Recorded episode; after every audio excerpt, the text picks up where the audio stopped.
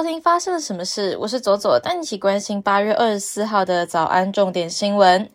台南杀警案震惊全台，新竹市警察局、台南市政府警察局刑警大队人员在核心客运新竹站当场逮捕自高雄搭车北上的台南杀警案林姓凶嫌，在现场起获警用枪支及弹夹两个，并依杀人罪逮捕。宜兰县长林子庙涉贪案二十三日侦结，检方共起诉十五人，包含十位县府公务员及五名非公务员。县长林子庙涉及违背职务行为、收取不正利益、特殊洗钱、财产来源不明等多项罪名，而且犯后否认犯行。检察官因此建请从重量刑。少子化严重，国发会推估今年总生育率降到零点八九人，创历史新低。预估出生数约十三到十四万人，较去年减少了一到两万人。台湾将在三年后，二零二五年的老年人口占比超过两成，正式进入超高龄社会。而且，十五到六十四岁工作年龄人口红利也将在二零二八年结束，总人口占比将低于三分之二，代表充沛的劳力不在。社会的经济负担加重。板桥福州合一住宅设有十年内不得转售的禁售令，但是有屋主涉嫌配合不法炒房集团，疑似以假债权的方式，借由法拍钻漏洞转移套利。经过八个月的侦办，新北地检署侦查终结，对上百名涉案人提起公诉。检方调查发现，有三十九户承购人结合房仲和代书等人，涉嫌假债权真买卖。清查有三十五户合一宅已经转手，另外还有四户还在侦办中，导致国库损失超过四千五百万元。眼看就快要开学了，但今年二零二二年应届毕业生求职却没有那么顺利。根据人力银行的调查，曾经求职过的新鲜人已经找到或正在从事正职工作的人有百分之三十四点七，还没有找到任何正职工作的人高达百分之五十一点九。曾经找到正职工作，但目前离职的人则为百分之十三点四，而新鲜人自评的待业痛苦指数平均落在七十五点五分，创下了九年以来的新高。国际方面，受到天气影响，中国爆发了供电危机。仰赖水力发电的四川省也因为长江上游降雨减少，导致出现了大规模的缺电潮。二十一日，四川省启动了最高级的限电措施。不仅工业用电受限，民生用电也受到影响。微博上面也出现不少网友回报灾情，更有网友称家中的长辈因为太热被热死，让不少人在微博上面哭喊川渝的人民要哭了。除此以外，为了应应缺电，二十二日上海市也启动了限电措施，就连上海外滩也因此变得黑漆漆一片。对此，中共党媒《环球时报》前总编辑胡锡进在微博表示。外滩虽然暗了些，但暗得让人心里暖乎乎，引发了网友批评。马来西亚前首相纳吉就 SRC 国际公司贪腐案的终审上诉被联邦法院驳回，被即时入狱十二年。他是自一九五七年来马来西亚半岛众邦自英国独立建国以来首位被监禁的前首相。纳吉早于二零二零年七月被吉隆坡高等法院裁定有罪。但是在其上诉期间，一直允许他保释外出。联邦法院裁定纳吉未能证明下级法院的裁决有悖常理，需要地位最高的联邦法院介入此案。位于坎培拉的公共政策智库澳洲协会八月二十二日发布的研究指出，每四位澳洲人之中就有一位认为中国会很快的攻打台湾，但每二十个台湾人之中只有一位如此认为。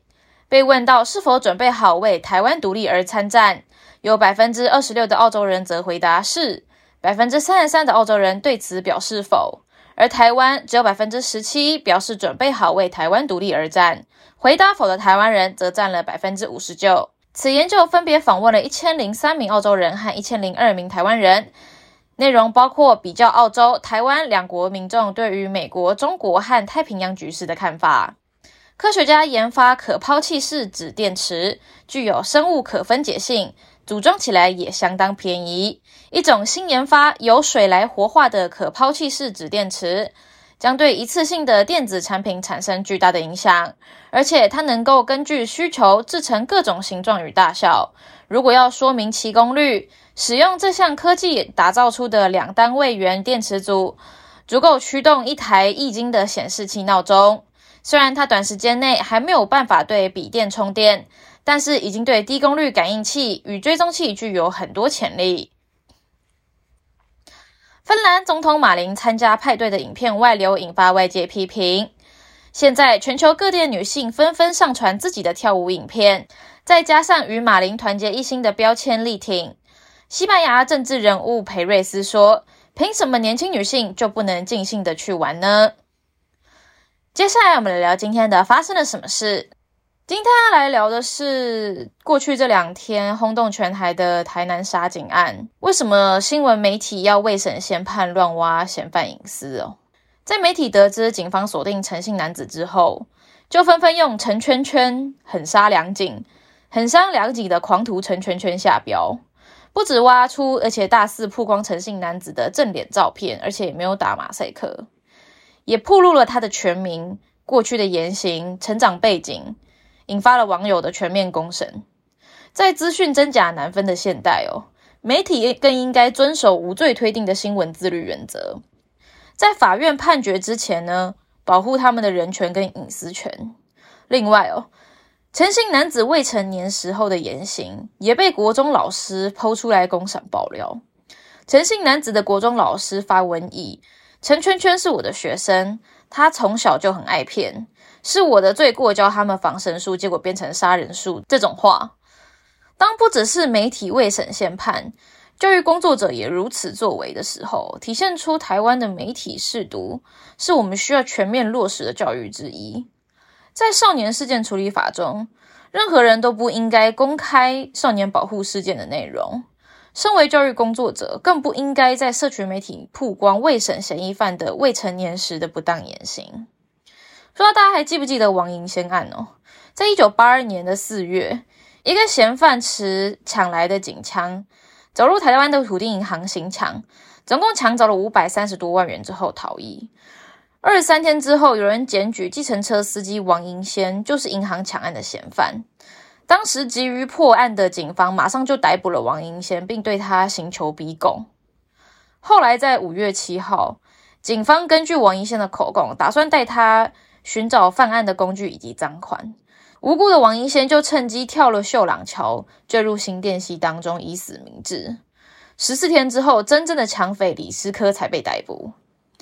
王英仙的案子促成了刑事诉讼法第二十七条的修正，从此以后，被告在侦查的过程当中可以随时选任辩护人，以免警方以不正当的讯问方法造成被告权利的受损。当然，前面两天的两位诚信男子并没有遭到严刑逼供，也在很短的时间里面就理清了真正的嫌疑犯是谁。但是如果这两个人没有主动投案，而在路上被远警盘查，然后拒捕发生冲突，前两天徐国勇也说，气凶的过程如果有反抗，就要大胆用枪。如果真的有发生什么事情，后果真的很难想象。这个事件的最后，警方证实排除了两位诚信男子杀警案的嫌疑。也抓到了身上带有远景枪支的嫌犯，留下来的却是无辜被公审、唾骂了一整天、被扣上杀警帽子，两位陈先生难以弥补的个人名誉损失。以上就是今天的发生了什么事，我是左左，我们明天见。